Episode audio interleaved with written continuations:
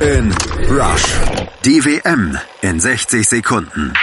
1958. In Schweden holte Brasilien endlich den lang ersehnten ersten WM-Titel und das mit einer Truppe, die bei einer sportärztlichen Untersuchung im Vorfeld eigentlich komplett durchgefallen war Unterernährung, Blutarmut und Würmer diagnostizierten die Ärzte. Und nicht nur der körperliche Zustand der Brasilianer war besorgniserregend, auch der geistige. Could it be possible that you have a little schatten under your pony because you look like a deckel of a Luxuscloset? fragte ein Psychologe jeden Einzelnen und riet dem Trainer hinterher Pelé und Garincha lieber zu Hause zu lassen. Der eine sei infantil, der andere schlicht debil. Zum Glück pfiff der Coach auf diesen Rat, denn das Kind und der Depp waren nun mal zwei echte. Meister der Pille? Und sie schrieben gemeinsam Fußballgeschichte, wie übrigens auch ein deutscher Torhüter 1958, der nur ganz anders.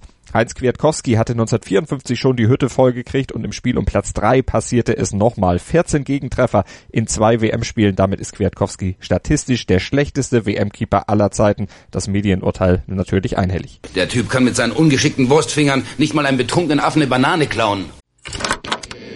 Kick in Rush, der Podcast zur Fußball-Weltmeisterschaft in Russland. Jetzt abonnieren in der meinsportradio.de App, bei iTunes und in deinem Lieblings-Podcatcher.